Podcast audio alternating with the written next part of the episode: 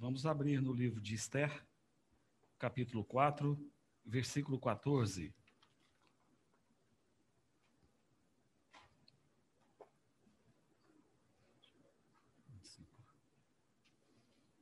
Esther 4, 14.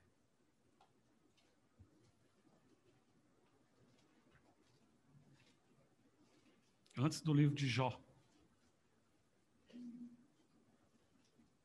Esdras, Neemias, Esther, Jó, Salmos. Esther 4, 14. Diz assim: Porque se de todo te calares agora, de outra parte se levantará para os judeus socorro e livramento. Mas tu e a casa de teu pai perecereis. E quem sabe se para conjuntura como esta é que foste elevada rainha? Eu vou ler a parte B novamente desse versículo. E quem sabe se para conjuntura como esta é que foste elevada a rainha? Na revista atualizada, que é a que eu estou usando nessa noite, diz conjuntura Alguém tem uma versão diferente que diga diferentemente da minha? Ao invés de conjuntura, usa outra palavra? Quem sabe se para um momento como este? Alguém mais? Tal tempo, mas quem tem? Você, Isa? Isso. Quem sabe se para um tempo como este? Na, na Nive, que é uma tradução inglesa, esse versículo, a parte B, diz assim: e quem sabe você tenha vindo para a sua posição real para um tempo como este? Na uh, New Living Translation, em inglês também, diz assim: quem sabe, talvez você foi feita rainha exatamente para um tempo como este. E na, numa Bíblia, é, a tradução de Dawei Rhymes, também em inglês, diz assim: E quem sabe se tu, portanto, não veio para o reino para que pudesses estar pronta em um tempo como este, que está no meu coração compartilhar nessa noite, é isso aqui, para um tempo como este. Você deve saber o contexto no qual essas palavras foram proferidas. Nessa época, o livro de Esther relata o cativeiro do povo de Deus ali na Pérsia. E a história, particularmente, conta, é, relata a vida dos judeus e a sentença de morte que foi colocada sobre eles ali, que estavam na capital, na cidade de Suzã. Havia na corte um homem poderoso, um homem forte, como um primeiro-ministro do rei, chamado Amã. E esse homem era um inimigo ferrenho dos judeus. O Espírito Santo teve cuidado de colocar nesse livro de Esther Amã, vírgula, o Agagita. Você sabe quem foi Agag? Quem foi o descendente desse homem, o descendente direto? Se você voltar lá no livro de Samuel, você vai ver uma ordem que Deus é, tinha dado é, a Saul, que era rei na época, que ele fosse em determinado lugar e ele destruísse tudo ali, não deixasse nada com vida. Era um povo muito mau, inimigos do Senhor. E, e Saul, desobediente que era, ele foi lá e ele poupou o melhor das ovelhas, do gado, e ele trouxe o chefe daquele povo vivo, Agag. E quando Samuel então chega para conversar com ele, e Samuel vê Agag, o inimigo do povo de Deus vivo, Samuel então ele toma uma atitude drástica. A Bíblia diz que ele despedaçou a Agag. Esse homem Amã, que tem parte nesse livro, inimigo dos judeus, ele era uma gagita. E isso serve de lição para nós também. Pecados não tratados, mais dia menos dia, eles vão ser um empecilho para nós. Martinho Lutero dizia que acariciar, acariciar a víbora no peito, pode contar que mais dia menos dia ela vai te picar. Então esse povo, esse o povo de Deus, o povo de Israel, ali no cativeiro, eles tiveram a sentença de morte, quase que eles foram dizimados por artimanha deste mau homem chamado Amã. Esse homem astutamente ele ludibriou o rei para que pudesse assinar um decreto ordenando que em tal dia os judeus pudessem ser livremente assassinados.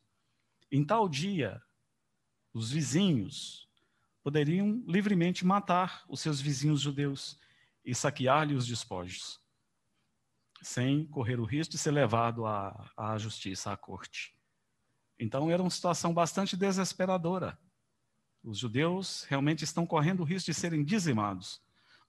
E aí então entra a providência divina.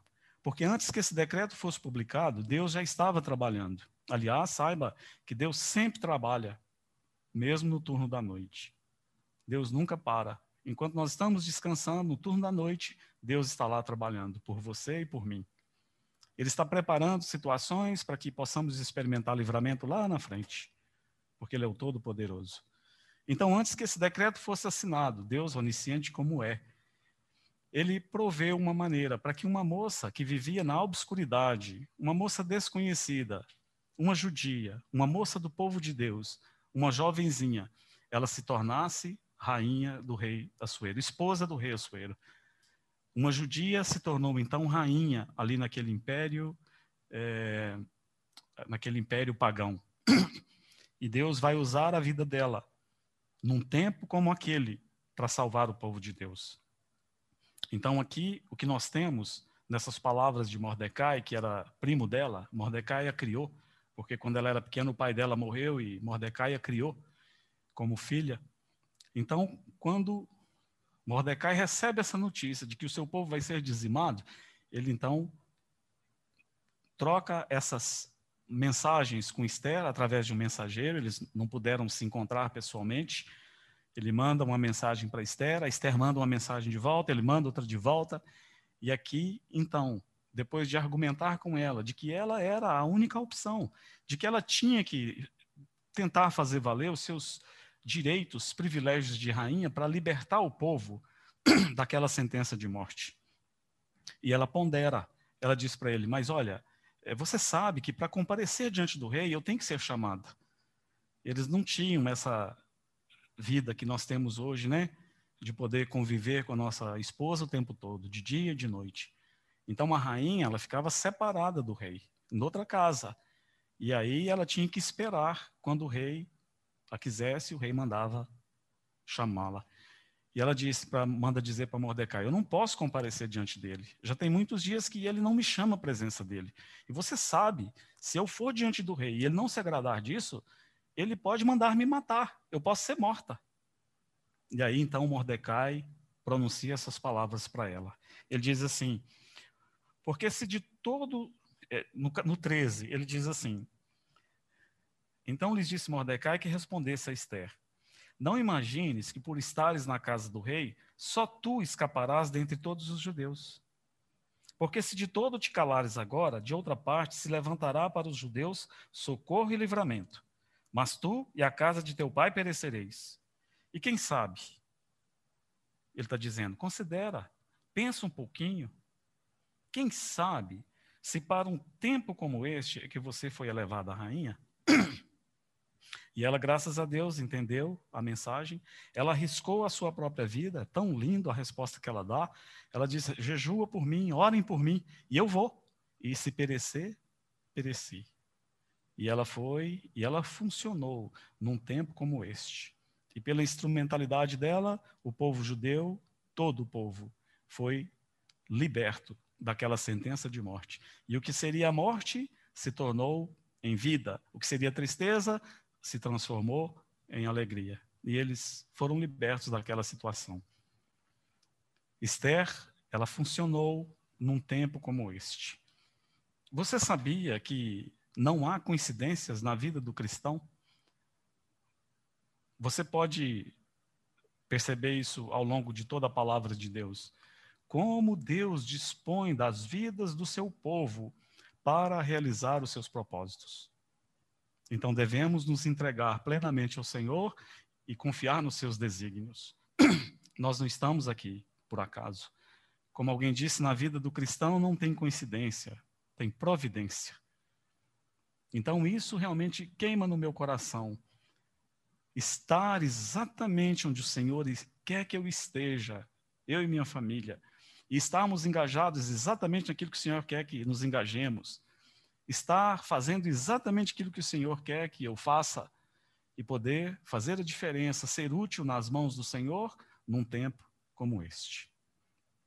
Você sabe que nós estamos vivendo em dias de muitas dificuldades. O próprio fato de vermos tantas cadeiras vazias aqui prova aquilo que eu estou lhe dizendo nessa noite. São dias difíceis, dias de crises, onde todas as coisas estão sendo abaladas. É claro, eu não estou reclamando, eu entendo porque as cadeiras estão vazias. Nossos irmãos e irmãs têm os seus motivos, e eu e você devemos respeitá-los. Mas são dias de muitas dificuldades, onde tudo está sendo abalado. Onde o pé de goiaba está sendo abalado, chacoalhado, para que apenas goiaba fique ali naquele pé de goiaba. O que não for goiaba tem que cair. Ninho, ninho de passarinho, teia de aranha, folha velha. Então, são dias de muitas dificuldades. E às vezes nós nos perdemos nessas dificuldades e seguimos o curso do mundo. E ficamos sobremodo preocupados, temerosos. Mas calma, irmãos. Nós estamos aqui para um tempo como este. Eu fico pensando toda a trajetória da minha vida, onde eu estive, o que eu fiz, o que eu deixei de fazer, as coisas que eu experimentei, as coisas que eu falei, pessoas com quem eu convivi, perigos que eu passei, perigos de morte, acidentes de carro. E aí eu me encontro exatamente aqui em Londrina, nessa noite do dia 31, 31 de janeiro, encerrando-se o mês de janeiro, falando para vocês. Podendo cooperar com o Senhor, com o meu Deus, com o meu Salvador, num tempo como este. Devemos estar cientes de que Ele deseja que funcionemos num tempo como este. E nessa noite, então, se o Senhor permitir, eu quero compartilhar com você a questão do seu funcionamento no corpo de Cristo, na igreja, num tempo como este.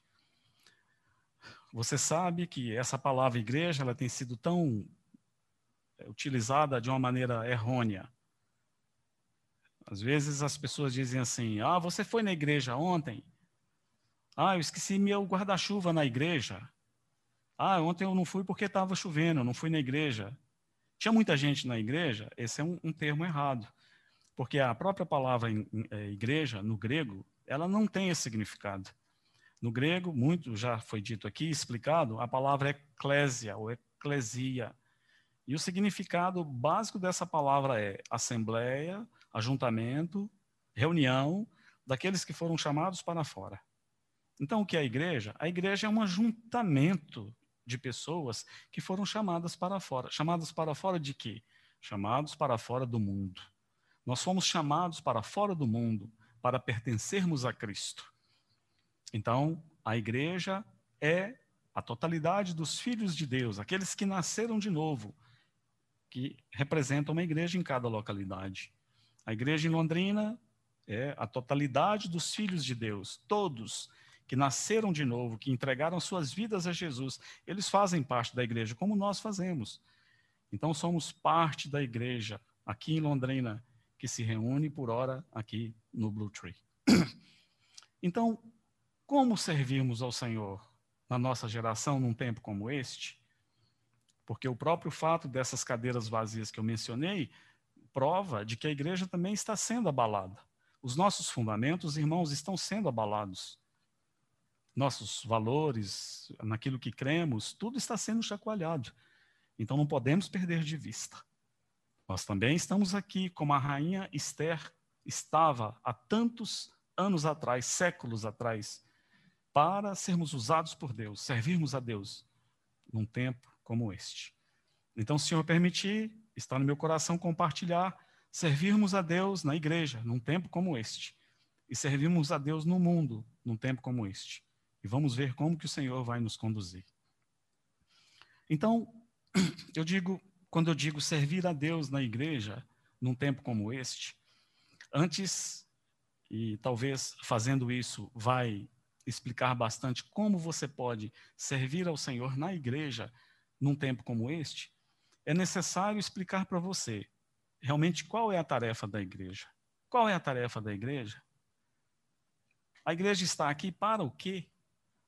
A igreja é chamada a fazer o quê?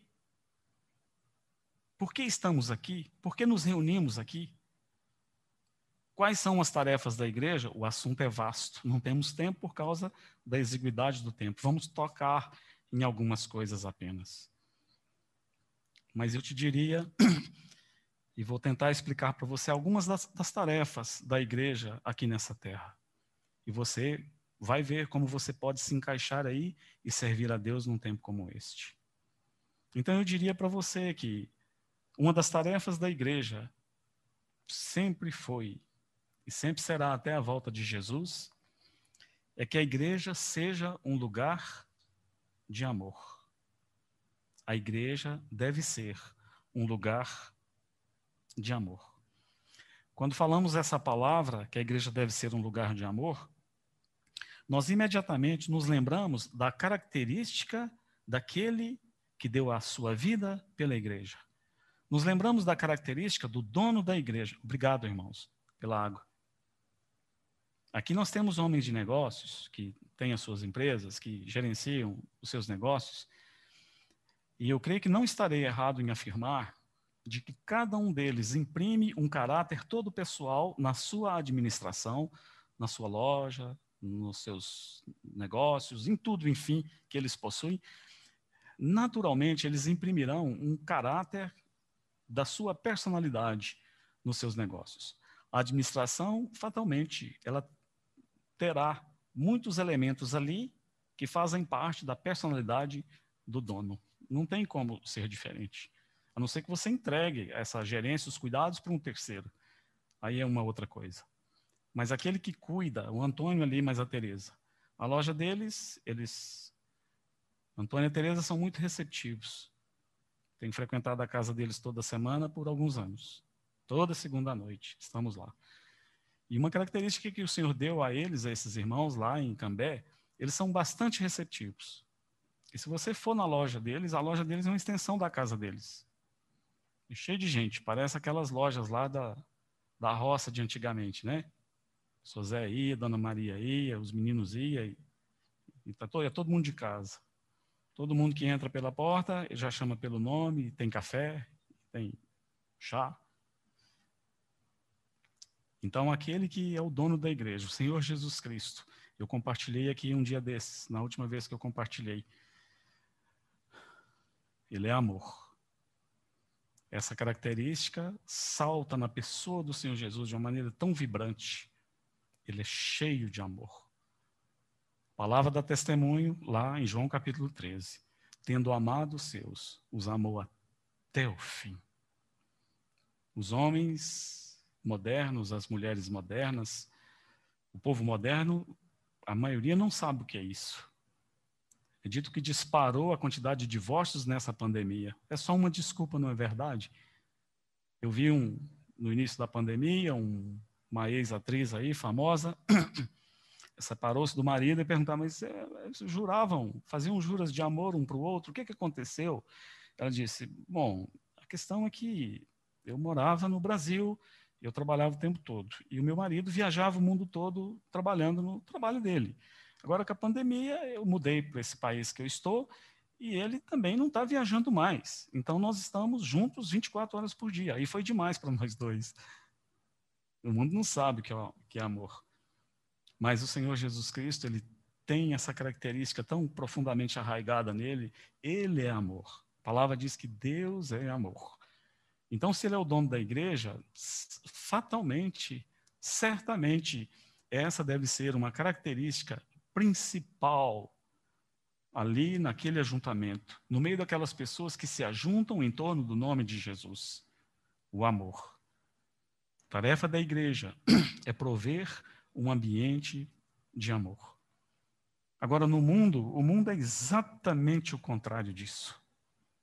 Quando você vê, olha para o mundo, o que você vai ver será ódio, antagonismo, fofoca, contenda, briga, um buscando posição, um buscando pisar no outro para subir.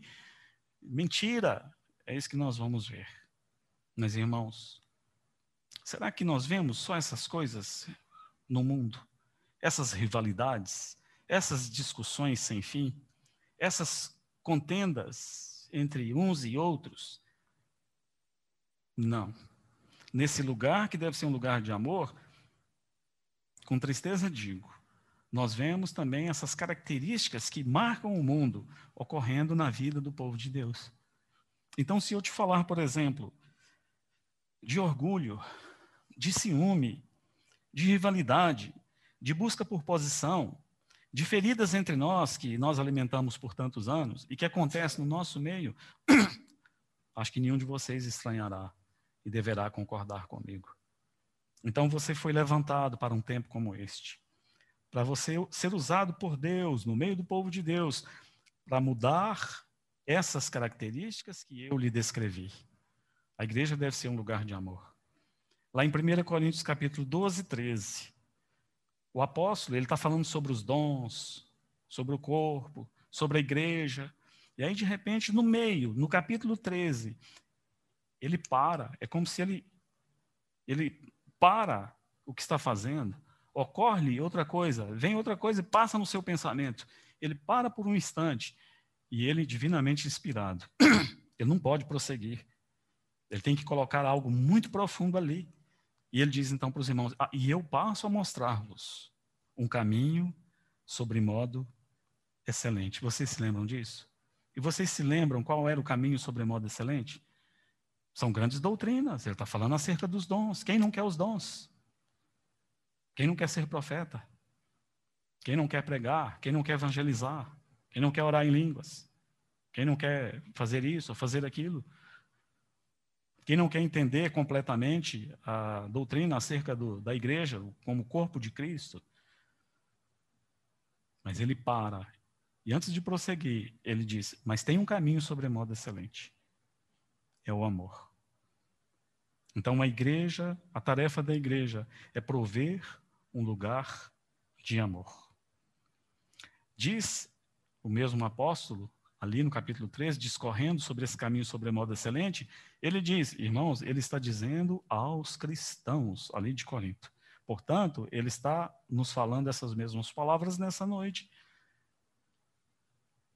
E ele diz assim: o amor tudo sofre, tudo crê, tudo espera, tudo suporta.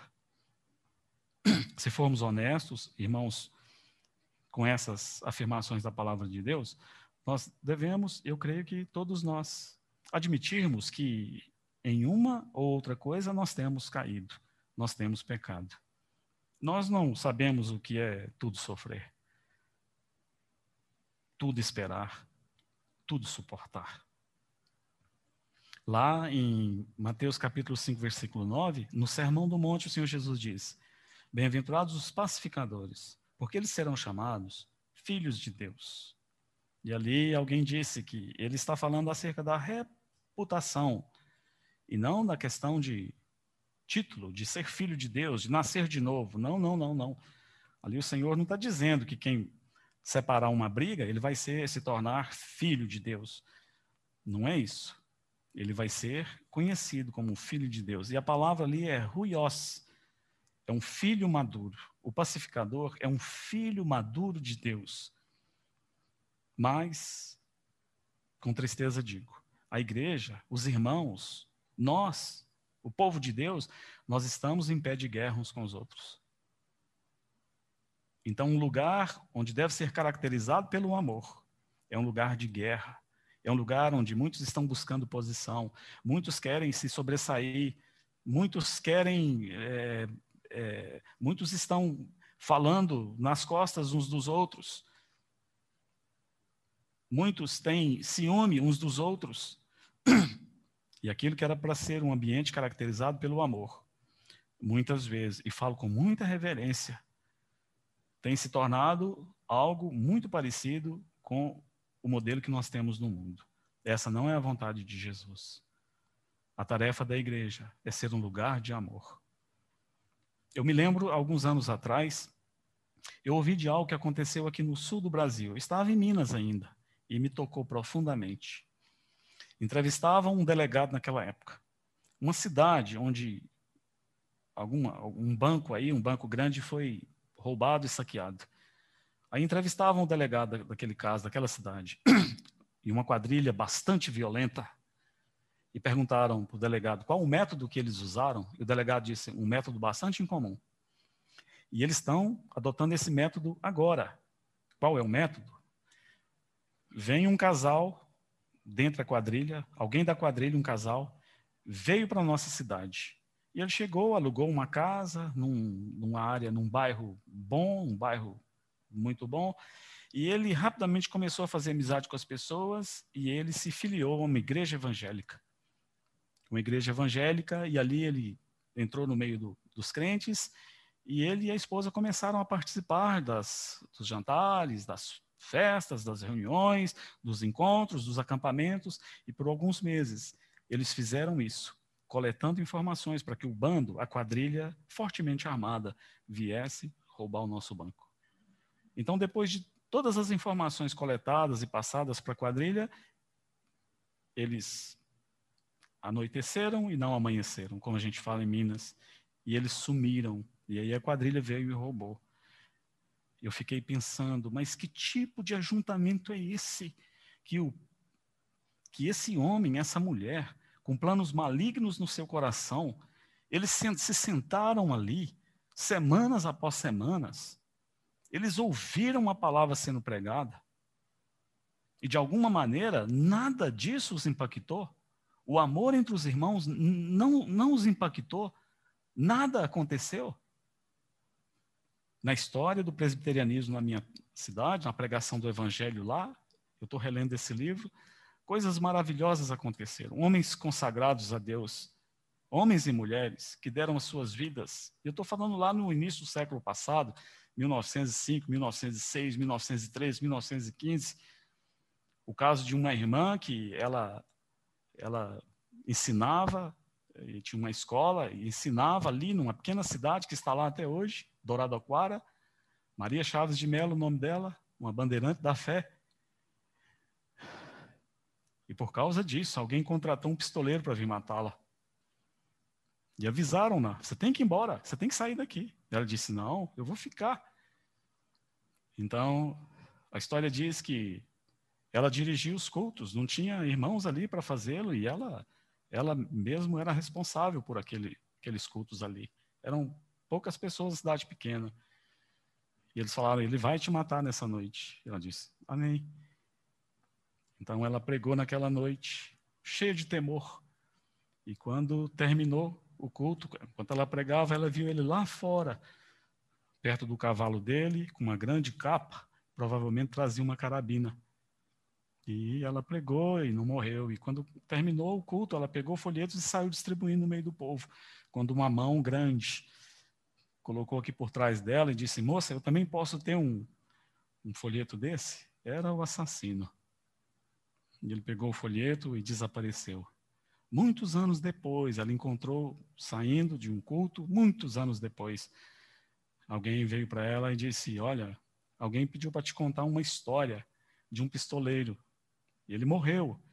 E ele viajava com um camarada. E antes de morrer, ele pediu que contasse à professora que ele também foi para a glória.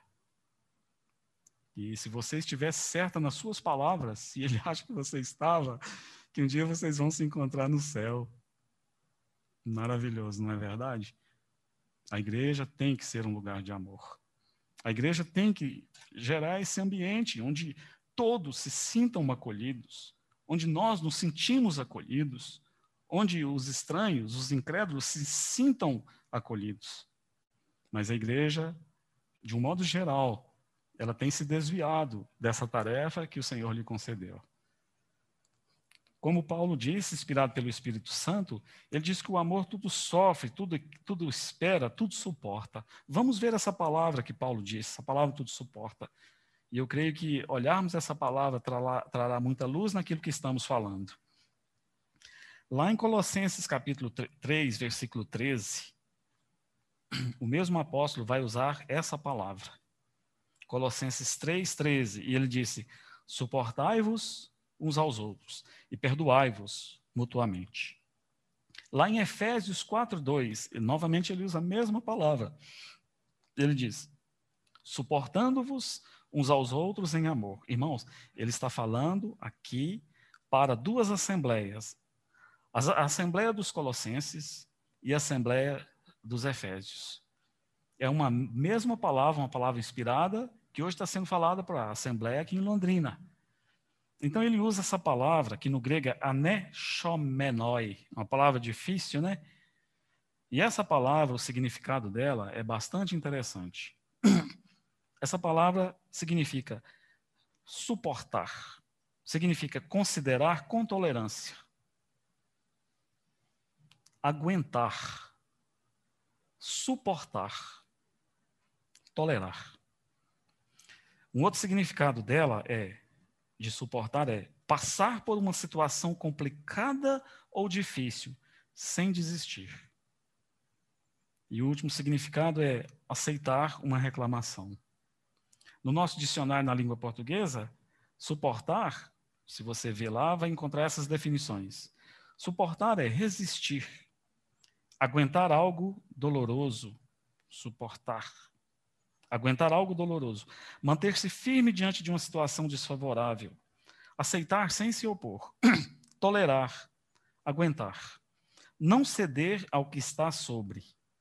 E a ideia última aqui, não ceder ao que está sobre, é como uma coluna, coluna, as colunas da casa, que servem de suporte para o telhado. O telhado da casa está aqui sendo suportado pelas colunas. Então diz: não ceder ao que está sobre. É o significado dessa palavra. Mas, se formos honestos, nós temos que reconhecer que não é assim que nós procedemos uns com os outros. O significado dessa palavra pode ser, ele pode ser também, que esse irmão aqui, ele tem umas coisas que, que não me agradam. É brincadeira, Anderson, eu te amo no Senhor Jesus. Apenas como exemplo. Mas ele tem algumas coisas que não me agradam. Ele faz algumas coisas que eu não me agrado. Tem algumas coisas que ele faz na casa dele que eu fiquei sabendo que não me agrada. Então, eu não suporto esse irmão. Não é assim que fazemos. Ou às vezes a gente fala assim, mas por causa de Cristo eu tenho que suportar o Anderson. Significa isso mesmo. É isso também que Paulo está falando. Ele fala, por causa de Cristo vocês vão ter, podem ter rivalidades, podem ter contendas, podem ter discussões. Então vocês devem suportar uns aos outros. Vocês devem se tolerarem mutuamente. Vocês devem aguentar o tranco. Vocês devem passar por essa situação complicada, mas sem desistir. É um significado dela. Mas um outro significado também, tão belo quanto esse, e forte, de uma conotação muito forte, é essa última que eu dei para você. Suportar é não ceder ao que está sobre. Suportar é você, aquele irmão que, que, que você julga mais fraco que você, aquele problemático, aquele que está sempre que não sai do lugar. Então é você oferecer-lhe os ombros para que ele suba em cima de você. E, e nós não fazemos isso. Nós fazemos isso? Nós não fazemos isso. Qual de nós que realmente oferecerá os seus ombros para que aquele irmão que nos magoa, aquele que fala mal de nós, aquele que está sempre trazendo contenda, uma fofoca ali e outra colar, qual a possibilidade que eu sirva de suporte para esse irmão, que eu entre debaixo dele e e perceba que esse irmão vai cair. Valdir, ele vai cair. Se ele continuar nessa vida, ele vai cair. E qual é a possibilidade de eu, voluntariamente, chegar e entrar debaixo dele e oferecer-lhe os meus ombros para que ele não caia, suportá-lo, para que não ceda, não desabe aquilo que está por cima? Falta-nos isso. Nós, como povo de Deus, devemos acordar para essas realidades porque o nosso Senhor ele é cheio de amor. No meio de um mundo que lhe foi hostil, do antagonismo, do ódio, o Senhor Jesus trilhou o seu caminho de amor. E mesmo ali na cruz, não vemos nada, absolutamente nenhuma nuvem de nada que nós experimentamos muitas vezes no coração do nosso Senhor. E tendo amado os seus, ele nos amou até o fim. Quando eu tinha quatro anos, o meu pai morreu e a mamãe passou por muitas dificuldades. E eu cresci, de uma certa maneira, culpando a mamãe da morte do meu pai. E eu fui, um, fui muito rebelde dei muito trabalho para minha mãe.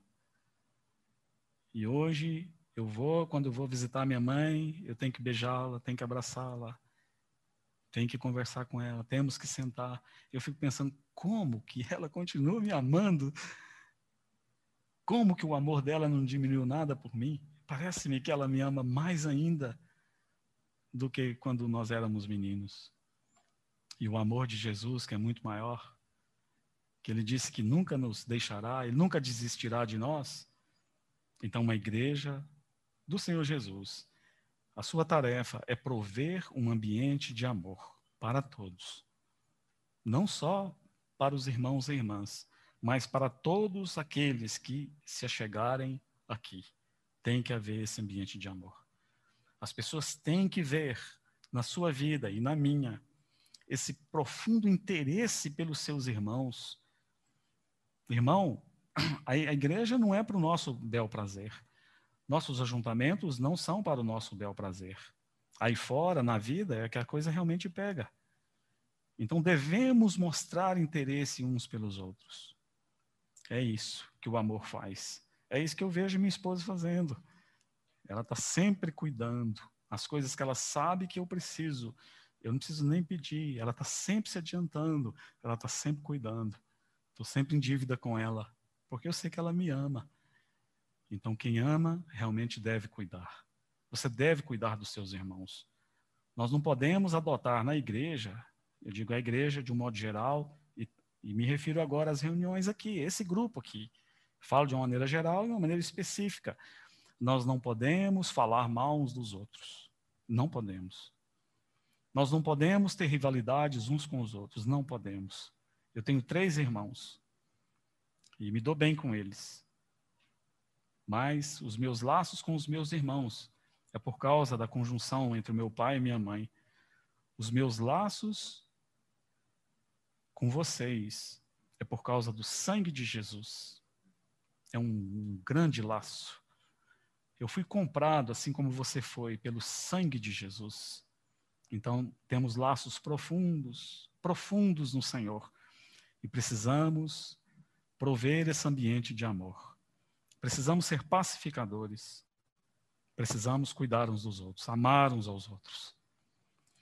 A igreja também, uma das suas tarefas, ela deve ser um lugar para educação, disciplina e treinamento. Preste bem atenção que eu vou te, tentar te explicar aqui. Talvez possa ser é, libertador para você. Às vezes temos uma ideia errada de que a igreja é como um clube social.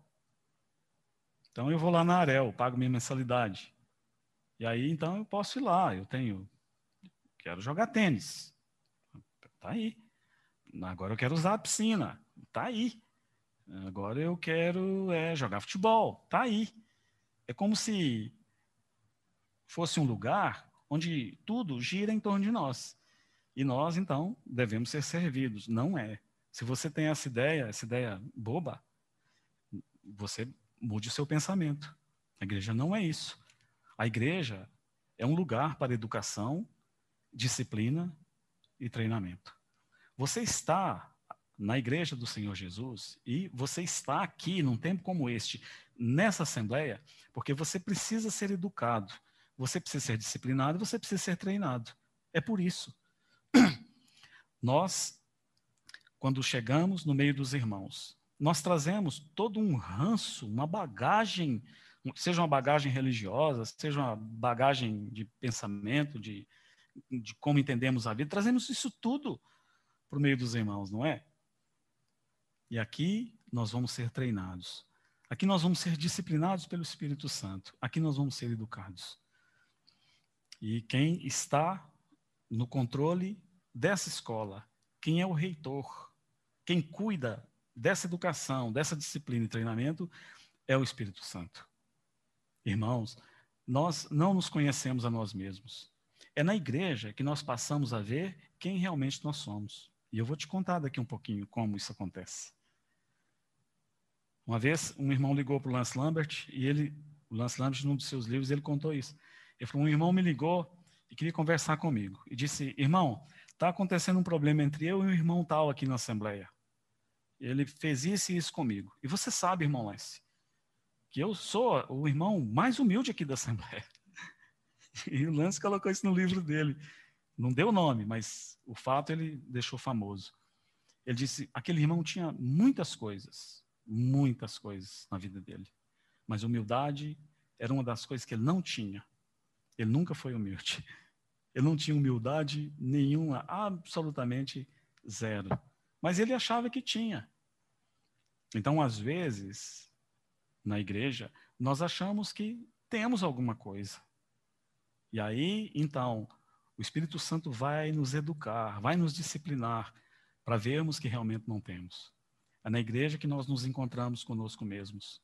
É como um espelho onde nós vemos a nós mesmos. Nunca aconteceu com você, por exemplo, às vezes você tem uma, uma dificuldade com uma certa pessoa, aonde você reúne.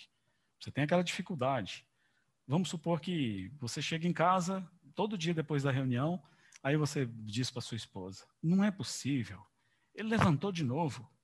Ele fala demais. Mas como ele monopoliza o tempo? E às vezes, se a sua esposa for bastante sincera, ela pode dizer muitas vezes assim: exatamente, eu lembrei de você. Você é desse jeitinho. É do seu jeito. É assim. Nós temos irmãos e irmãs com os quais o Senhor nos põe em relacionamento, que eles são muito parecidos conosco. É como se nós olhássemos no espelho e nos víssemos refletidos lá. Essa é uma, uma, uma maneira do Senhor tratar a nossa ignorância, tratar com os nossos defeitos, tratar com as nossas falhas. Ele nos coloca nessa escola. Você se lembra no Antigo Testamento daquele homem chamado Jacó? Jacó significa é, enrolador, twister, né? a ideia de twister é mais uma é Pepsi twist, né? Pegar o limão e torcer ele, né? Espremer, né? Espremedor, alguém que torce o outro até o fim, enganador. Você lembra que desde que ele nasceu, ele nasceu segurando o calcanhar do irmão dele para passar ele para trás. Depois ele passou o irmão dele para trás, Esaú. Lembra? Como ele conseguiu? Como que alguém consegue trocar um prato de sopa por um direito de primogenitura? Depois ele engana o pai dele. Lembra? Ele roubou a bênção do pai dele. Aquele homem, tudo que ele faz, ele, ele passa a perna nos outros, ele engana os outros. Mas Deus, então, agora vai tratar do seu servo. Deus tem que tratar. Ele não pode continuar assim. Irmão, você não pode continuar assim. Você tem que crescer e ser conformado à imagem de Cristo. Essas coisas de meninos nós temos que deixar para trás. Temos que crescer em direção à maturidade. Então, como que Deus tratou Jacó? É a mesma maneira que Deus vai te tratar. Então, Deus, pelos arranjos divinos, Jacó tem que fugir por causa do seu irmão. Então, ele vai lá para a casa do seu tio Labão. Casa, quem já morou com o tio, já passou férias na casa do tio, é uma beleza, né? É bom. Então, beleza, sai de casa, onde tem uma sentença de morte sobre mim, vou para a casa do tio Labão. Aí ele vai para a casa do tio Labão. Ele ficou lá, me parece, 20 anos. E aquele homem Labão enganava mais do que ele. Foram 20 anos, um torcendo o outro, um enganando o outro, um querendo passar a perna no outro. 20 longos anos. Isso não é um inferno na vida de qualquer pessoa? Ele foi enganado pelo tio. Ele vai falar isso. Ele vai falar tantas vezes: você me mudou o salário. Suportei a geada, suportei o calor. Não roubei nada de você. Me mudou o salário. Combina o salário, vou te pagar cinco. Depois, ah, vou te dar 500 porque morreram sete ovelhas nesse mês. Mas não é culpa minha, mas você está na responsabilidade. Labão enganou a Jacó. E Jacó procurou enganar Labão por tantos anos. Mas não foi só isso. Aí ele vai casar. Ele, Labão percebe que está namorado por Raquel. Quer casar com ela? Quero. Então, me serve sete anos. Tranquilo, vai ser sua esposa. E aí casar, no, casaram no dia das núpcias, ele acordou no outro dia, viu que Lia estava do lado dele, no, no, no, canto da cama dele. Vocês acham? Nós jogamos a culpa em Labão, mas eh, a culpa principal é dessa artista. Essa mulher podia estar em qualquer é, estação de TV, seria uma boa atriz. Como que ela conseguiu enganá-lo? Como que ele foi enganado? De não saber que ele estava ali naquela noite com Lia e não com Raquel? E aí depois, então, de ser enganado, ele reclama, o enganador reclamando. É sempre assim. Aquele, naquelas falhas, naquelas dificuldades, nos defeitos que temos, é onde a gente grita mais. E aí o enganador, ele está sempre, Jacó está sempre reclamando, eu fui enganado, você me enganou, você me deu Lia. E o tio Labão diz para ele, não, não, não, aqui, é, geralmente é a mais velha, mas mais sete anos você leva a nova. Vocês acham que Raquel também não participou dessa trama, dessa conspiração? É claro que conspirou. Ninguém amarrou as mãos dela ou levou ela para terra. Ela certamente ela foi parte ativa na conspiração contra o pobre Jacó. Coitado de Jacó. Então ele é enganado. Mais tarde, ele está fugindo, ele está indo embora. Labão vem com seus homens. Alguém roubou os ídolos dele. E ele disse: Se alguém for pego com os meus ídolos, que ele morra. Enganado por a própria Raquel, os ídolos estavam com ela. E ela morreu, segundo a palavra dele. Ele vai sendo enganado. A igreja é assim, é como um espelho. Naquelas dificuldades que nós temos, nos defeitos que nós temos, tem outras pessoas que estão diante de nós, exatamente para tratar da gente. Mas, irmãos, quando ele volta e vai atravessar o val de Jaboque, vem um anjo e luta com ele. E aí, quando eles estão lutando, e o anjo faz menção de ir embora, ele diz: Não te deixarei enquanto me não abençoares. E a bênção que ele recebeu foi que o nome dele foi trocado de Jacó para Israel. É um homem cansado, é um homem cansado de atuar na carne, é um homem cansado de reclamar dos outros, é um homem cansado de colocar a culpa em todo mundo menos em si mesmo, é um homem cansado de ficar competindo por poder, é um homem cansado de levantar na carne, é um homem cansado de ficar com fofoca, de acusar os seus irmãos. Ele está um homem cansado. Ele me diz: me abençoa, o que, que você quer? Você quer um carro novo? Você quer um, uma casa nova? Não, muda meu nome. Eu não quero mais ser um enganador, muda meu nome. O seu nome vai ser Israel. Israel significa príncipe de Deus. Isso é tão maravilhoso. E aquele homem que foi cego para a realidade de quem realmente ele era e para a realidade do seu temperamento, ele agora vai ser um homem que vê, ele tem os olhos abertos. E sabe quando é o ápice da vida dele, quando ele mais enxerga com mais clareza, é quando ele está cego e o seu filho, José, traz os, os seus filhos, os netos de Israel, traz diante do avô para que sejam abençoados, Efraim e Manassés, e os coloca diante do pai e diz: Pai, os meus dois filhos, abençoa-os. E aí José colocou o primogênito de cá, o primogênito de cá, à esquerda de José, e o segundo de cá, à direita de José, para que o seu pai fizesse isso, que seria o natural. E o que, que ele fez? Ele fez isso aqui, ó, e abençoou com as mãos cruzadas. E José fala assim: Não, meu pai, não, meu pai, o senhor não está vendo, o senhor está fazendo errado, não é assim. Eu falei: Eu sei, meu filho, eu estou vendo muito bem, eu estou enxergando perfeitamente. É assim mesmo, o propósito de Deus vai continuar com esse aqui, é esse aqui. Embora esse é o primogênito, eu sei. E ele abençoa, então, segundo o, o, o parecer de Deus. Não te deixarei ir se não me abençoares. Então saiba que você está no lugar que você precisa estar. Você está enfrentando os problemas que de outra, se não tivessem esses problemas, de outra forma, você permaneceria um Jacó. Você não seria mudado para Israel. Jacó foi criado.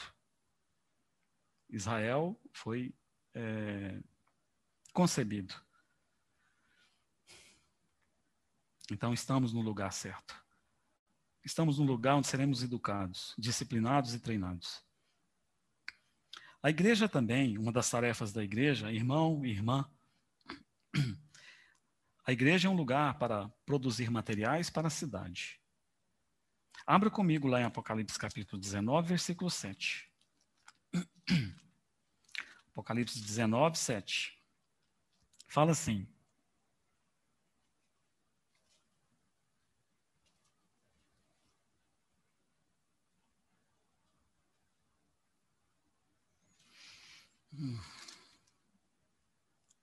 Não, não é 19, 7. É Apocalipse é, 21, é, 9 e 10.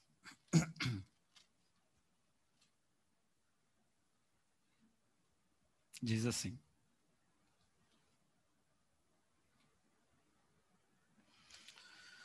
Então veio um dos sete anjos que tem as sete taças cheias dos últimos sete flagelos e falou comigo, dizendo: Vem mostrar-te a noiva, a esposa do cordeiro.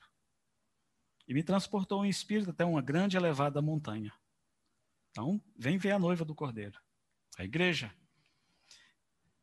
E me, levou, me transportou em espírito até uma grande elevada montanha. E me mostrou a santa cidade, Jerusalém, que descia do céu da parte de Deus. Mas é. O que é? É a cidade, a santa cidade, ou é a esposa do cordeiro? Então, eu creio, muitos creem que os dois. É a mesma coisa. Tanto a cidade celestial como a igreja, a noiva de Cristo. Então, essa cidade celestial, que aponta para o futuro, alguns acham que é literalmente uma cidade, outros acham que é algo espiritual, não, não, não tenho nada para te dizer sobre isso nessa noite, mas me parece que essa cidade ela está sendo edificada, ela está sendo construída, assim como essa noiva está sendo preparada para as bodas com o seu amado Senhor. Então afirmo nessa noite que a igreja é um lugar para produzir materiais para essa cidade celestial. Ou, talvez seja melhor assim para o seu entendimento, a igreja é um canteiro de obras. É por isso que às vezes nos sentimos tão desconfortáveis uns com os outros. Porque essa cidade, essa construção, ela está num processo, ela está em andamento. Ela não terminou ainda.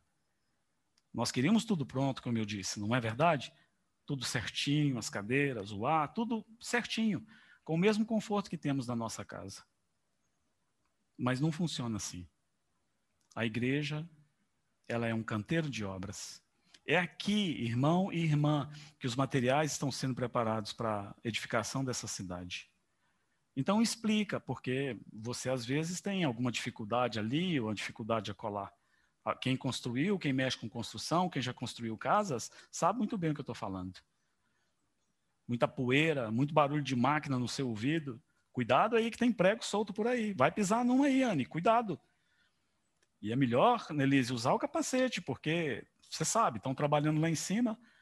Lá onde eu morava, construímos uma vez. Eu estava ajudando o pedreiro, ele trabalhando no andaime, e ele descuidou e soltou uma tábua de lá. Ela veio bater no meu braço. Eu achei que tinha quebrado. Mas graças a Deus o Senhor me guardou. Mas aquela confusão de serra, de serra circular, de maquita, de cimento, de barulho, de caminhão chegando com material, de um monte de coisas. Mas graças a Deus, depois de nove meses, você tinha uma bela casa, né, Sueli? Os jardins verdes, as flores, os pássaros. Era um lugar muito aprazível, né? Mas construção de nove meses você não quer mais, né? Mas a igreja é um canteiro de obras. Enquanto estivermos aqui, nós estaremos sendo preparados.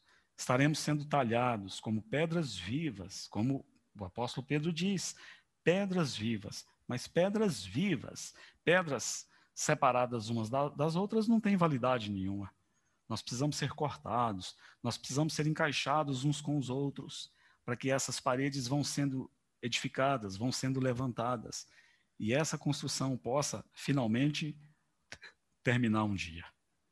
Então, enquanto estivermos aqui, lá vai uma notícia para você. A edificação não está pronta. Tem muito trabalho até lá. A casa ainda não foi edificada completamente. Já tem alguma coisa pronta, mas ela não está totalmente pronta. A igreja, a igreja não é perfeita. Às vezes nós temos essa ideia errônea de que a igreja é, deve ser um lugar perfeito, onde eu vou ali, nada me espete e eu não preciso espetar ninguém. E aí, quando acontece algumas coisas, nós ficamos assim, surpreendidos. Não. A igreja nesse processo de edificação como está ocorrendo. Não está perfeito. Essa construção não está totalmente acabada, aperfeiçoada. Alguém disse que é tolice da parte do irmão, do crente, aquele que busca por uma igreja perfeita. Você já deve conhecer alguns que não param em lugar nenhum. Eu já vi muitos. Eles chegam, eles participam nas reuniões, e eles têm aquela alegria inicial, está tudo certo, o louvor está certo, A palavra está certa, aqui tem palavra, aqui tem isso, aqui tem comunhão, aqui tem amor. E daí alguns meses eles vão embora. Eles começam a se sentir desconfortáveis e começam a ver que ali não não tem nada perfeito. Foi Moody que certa vez disse, o grande evangelista, ele disse: "Irmãos, não tem igreja perfeita. Mas se tiver, a partir do momento que eu me filiar a ela, ela vai deixar de ser perfeita. Então temos que entender essas coisas.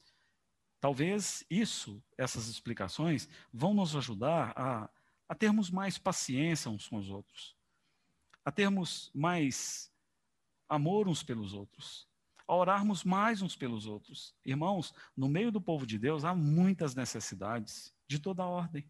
Não é só necessidade financeira, não é só ofertarmos o nosso dinheiro e devemos ofertar, e graças a Deus por isso. Devemos ser fiéis nessa área também. Mas há tantas necessidades no meio do povo de Deus. Tantas necessidades. Essa semana eu liguei, eu e ligamos para uma irmã que está enferma, e o Senhor pôs no nosso coração entrar em contato com essa irmã. É uma irmã que mora só. E o Senhor encheu o nosso coração de amor por ela tantas necessidades que uma irmã solteira tem numa casa, ela morando sozinha, tanta coisa para arrumar, tantas coisas, impossibilitada de sair, e o Senhor nos trouxe ela lembrança. Imediatamente, passamos o texto. Estamos aqui orando por você. Deus te abençoe. Como é que você está? Olha, o que você precisar, você nos procure, por favor. Me tocou, foi tocante a resposta que ela me deu ela me teve muita conta e parece que eu fiz algo fenomenal. Como ela me agradeceu. O áudio que ela me passou, provavelmente eu vou deixar gravado para outros ouvirem da minha família. Foi algo tocante. Apenas um telefonema, apenas uma mensagem, apenas um interesse. Então, ao invés de criticarmos, que nós possamos nos interessar mais. Como somos rápidos para julgar, mas é só o Antônio que sabe o que está passando na vida dele. Só a Tereza que sabe o que está passando na vida dela. Quem sabe das lutas do Valdir é ele. Então que sejamos tardios para julgar, que aprendamos a, a, a sofrer com paciência, a suportarmos uns aos outros, sim. Aguentarmos a pressão, tolerarmos uns aos outros, sim. Mas também servirmos de suporte, colocarmos os nossos ombros debaixo dos irmãos para que outros possam subir em cima da gente, para que eles não caiam. Como o povo de Deus precisa de suporte. Como o povo de Deus tem sofrido nesses dias. Então, que possamos estar engajados e nos oferecermos a Deus para sermos usados exatamente num tempo como este.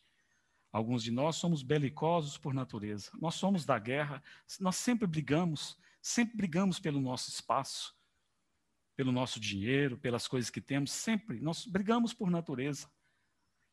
Outros, como Lincoln, quase não abre a boca. Fica quietinho no canto dele, só observando. Os belicosos, talvez, nós, os que temos mais a propensão para a guerra, devemos aprender a suportar, a tolerar, a amar, a não maldizer, a abençoar, a gastarmos mais tempo em oração, a nos interessarmos mais. Os calados, talvez, precisam considerar diante do Senhor repartirem com mais assiduidade aquilo que o Senhor lhes tem dado. Para um tempo como este, irmãos, é que fomos chamados. Para estarmos ativos, engajados nessa tarefa da igreja, que é ser um lugar de amor. É percebermos que estamos na escola de Cristo, onde vamos ser educados, disciplinados e treinados. Jesus não se esqueceu de você. O que você está passando no meio dos irmãos é exatamente o que você precisa. O que eu estou enfrentando na minha vida é exatamente o que eu preciso, na medida certa. E que você possa, num tempo como este, perceber que você está no meio de um canteiro de obras. Tem muita poeira, muita sujeira. Mas, irmão, eu garanto para você, segundo a palavra de Deus, você vai gostar do produto final. Quando a construção estiver pronta, você vai gostar. Você vai se render a Deus e vai ter, dar graças para Ele pela obra que o Senhor Jesus fez na sua vida.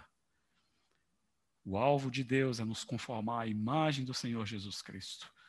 Que você possa ser encorajado com essas palavras. Irmãos, nós estamos todos no mesmo barco. As lutas de vocês são também as nossas lutas lá em casa. Não é ninguém aqui atirando pedra ou apontando o dedo. Todos nós estamos no mesmo barco. Que o Senhor nos use num tempo como este, num tempo de tanta dificuldade, tanta tristeza, de tanta coisa que tem acontecido no meio do povo de Deus, para que a igreja possa realmente manifestar o amor de Jesus aos irmãos, entre os irmãos e as irmãs, e também todos aqueles que se chegarem no meio do povo de Deus. Para que você entenda que há uma obra sendo feita em você, e você está sendo educado, disciplinado e treinado e que você está sendo preparado como uma pedra viva para que você faça parte dessa cidade celestial ou parte da noiva de Cristo. Que o Senhor nos abençoe, que o Senhor nos guarde, que Ele nos conduza. Vamos orar. Se o Senhor permitir, irmãos, numa outra situação, numa outra oportunidade, se for da vontade dele, vamos compartilhar sobre, é, para um tempo como este, no mundo, como servir o Senhor no mundo, num tempo como este. Hoje vimos na igreja. Vamos orar. Pai, te bendizemos pelo teu amor, dando-nos o teu filho amado. Teu filho é tudo para nós. Pai, como amamos o teu filho. Ele é o nosso exemplo, nosso modelo, nosso irmão mais velho. Olhamos para ele e ficamos envergonhados. Com a quem estamos da pessoa do teu filho? Mas também sabemos que por causa do teu grande amor, o Senhor nunca desiste de nós. E o Senhor está nos educando, nos disciplinando, nos treinando para cooperarmos com o Senhor. Te bendizemos, Pai, te louvamos.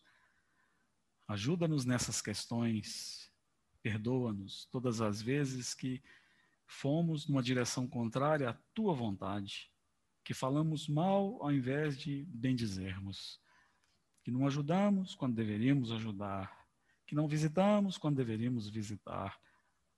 Tem misericórdia de nós, muda a nossa sorte. Pedimos a Ti, por nós, aqui, que nos reunimos aqui, como parte do Teu povo aqui no Blue Tree.